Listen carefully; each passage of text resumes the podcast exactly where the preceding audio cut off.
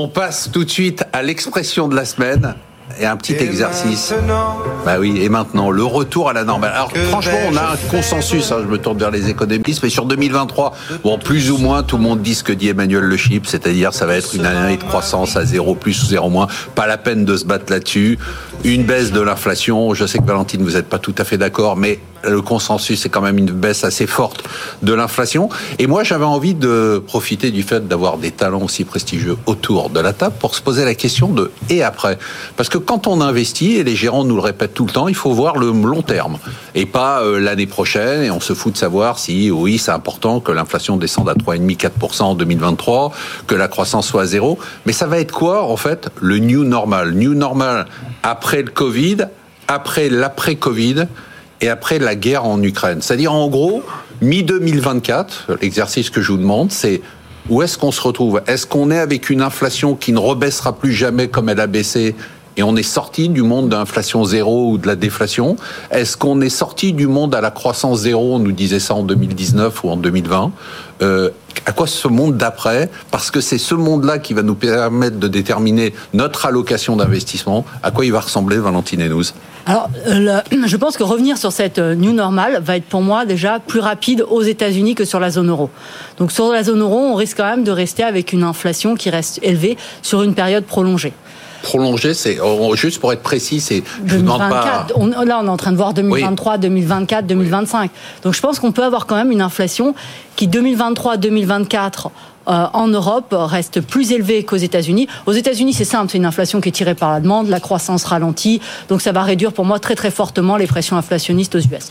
Et j'attends même à ce que maintenant on ait des très bonnes nouvelles sur la vitesse à laquelle cette inflation aux États-Unis Vous étiez va revenir. positive, hein, non? Sur... Non, sur l'Europe c'est différent. Donc aux États-Unis, je trouve que le chemin est assez simple. En Europe, c'est quand même une inflation qui reste tirée par les coûts. Et cette guerre en Ukraine, même si on on va, c'est pas évident. Et puis, ces prix de l'énergie pourraient rester élevés sur une période prolongée. Et on a aujourd'hui euh, des politiques budgétaires qui continuent de maintenir la demande et qui vont euh, éviter qu'on ait un ajustement rapide de la demande pour qu'on ait, on revienne sur des sur des prix, euh, enfin plus rapidement sur cette cible à 2%. Donc, ce qui veut dire qu'une BCE qui soit quand même dans une situation un peu plus compliquée que la Fed et qui va devoir continuer. Donc un décalage de 6 mois à un an probablement je dirais une année. Et surtout, ce qui, le décalage. Une année, c'est long. Hein. Ouais, c'est long. Et surtout, le décalage, ça va être quand est-ce que les banques centrales vont-elles à nouveau pouvoir rebaisser les taux? Et c'est ça qui va être important. Et je pense que la BCE, pour la BCE, le, ce moment où, va être, où la BCE va pouvoir à nouveau rebaisser ses taux va être un peu plus long que pour la Fed. Mais dans ce monde d'après, quand on parle de la transition énergétique, quand on parle de la démographie, on n'est pas d'accord Emmanuel, quand on parle de tout ça, est-ce que c'est un monde qui sera à inflation zéro ou à inflation forte? Alors là, ça veut dire à moyen terme plus d'inflation. oui à moyen terme aussi une BCE qui doit, rester, qui doit quand même rester toujours sur ses gardes dans un environnement, et là je trouve que ça marque une différence très forte avec l'avant Covid, où on a énormément d'émissions. Et là, ce qui va caractériser pour moi 2023-2024. Vous dites émissions, c'est pas des missions de télé. Hein, non, des missions obligataires, c'est beaucoup d'émissions. Et les, les emprunts d'État. Les emprunts d'État. Alors, les emprunts d'État net des achats BCE, parce qu'avant, la BCE, depuis 2015, euh, a acheté tous les besoins, euh, des, des, nouveaux besoins de financement des États. Là, vont doubler, voire tripler. Et donc, pour moi, ce qui va être clé là, dans ce monde d'après, c'est la capacité des investisseurs à absorber tous ces montants de dette. Donc, vous, le new normal, vous le voyez avec plus d'inflation qu'avant d'inflation, plus de taux? Plus d'inflation, plus de taux, plus de croissance ou, ou une croissance On va revenir à ce monde à croissance faible ou pas? Une croissance plus mitigée. Hein. C'est, pas moins positif sur la croissance. Mais... Ah, peut-être pour regarder les choses un peu, un peu différemment.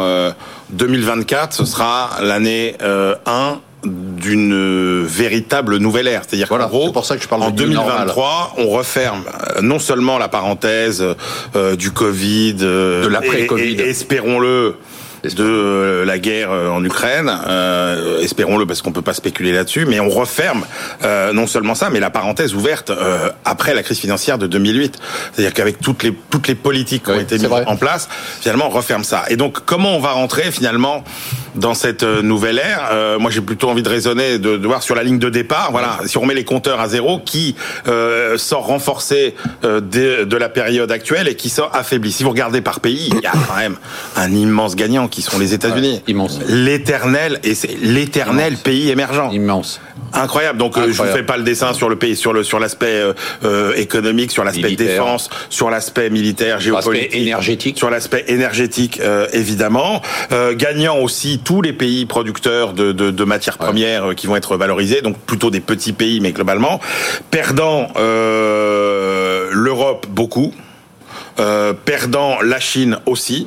Hein, regardez quand même le changement de vision sur la Chine. Euh, Benahouda en a parlé euh, et il en parle dans la librairie de l'Écho et, il et beaucoup d'études vous disent que la Chine finalement va perdre euh, sa course de vitesse entre euh, le vieillissement et l'enrichissement. c'est sûr. C'est-à-dire qu'en gros, la Chine aujourd'hui très probablement va devenir vieille avant euh, de, Elle se nipponise, de, de, de devenir riche.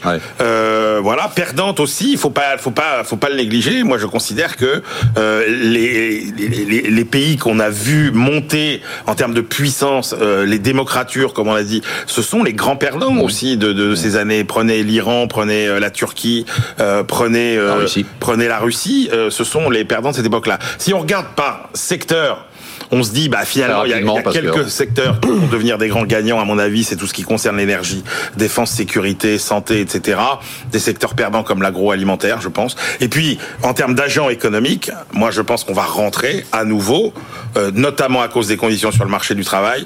Ça, ça va être la revanche du salarié et sans doute sans doute sur l'actionnaire. C'est là c'est là-dessus qu'on n'est pas d'accord vous voyez ça comment? Vous vous projetez quand même, parce que vous, vous, vous arrêtez pas de nous répéter, hein, euh, quand on achète des actions, il faut regarder à 10 ans, et puis euh, donc à 10 ans, il faut se projeter. C'est, c'est pas 2023, c'est 2024 et après. Vous faites cet exercice on, se projette tout le temps par définition, sauf qu'en 2022, en se projetant, on s'est projeté dans le mur en fait. Bien sûr. Comme le marché, oui, ça arrive. comme le marché était essentiellement momentum, vous projetiez à 3 ans. Expliquez momentum pour les gens qui comprennent pas.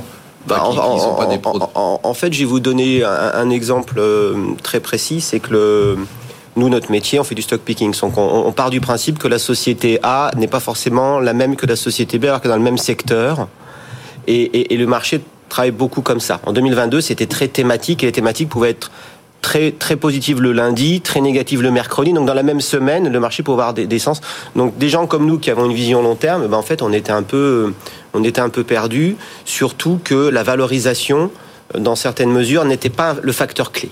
De, de, de, sélection. Alors, les, boîtes les plus chères ont, beaucoup, ont plus baissé que les autres, mais la valorisation entre le, deux boîtes du même secteur n'était pas la différenciation n'était pas tellement sur la valorisation.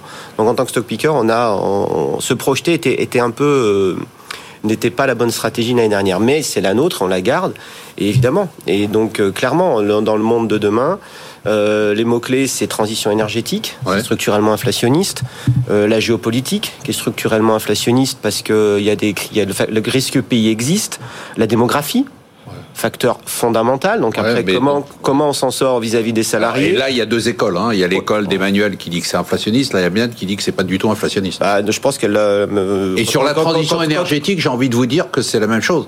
C'est pas aussi clair que vous le dites. Bah, j'ai un exemple très clair, comme quoi c'est très clair.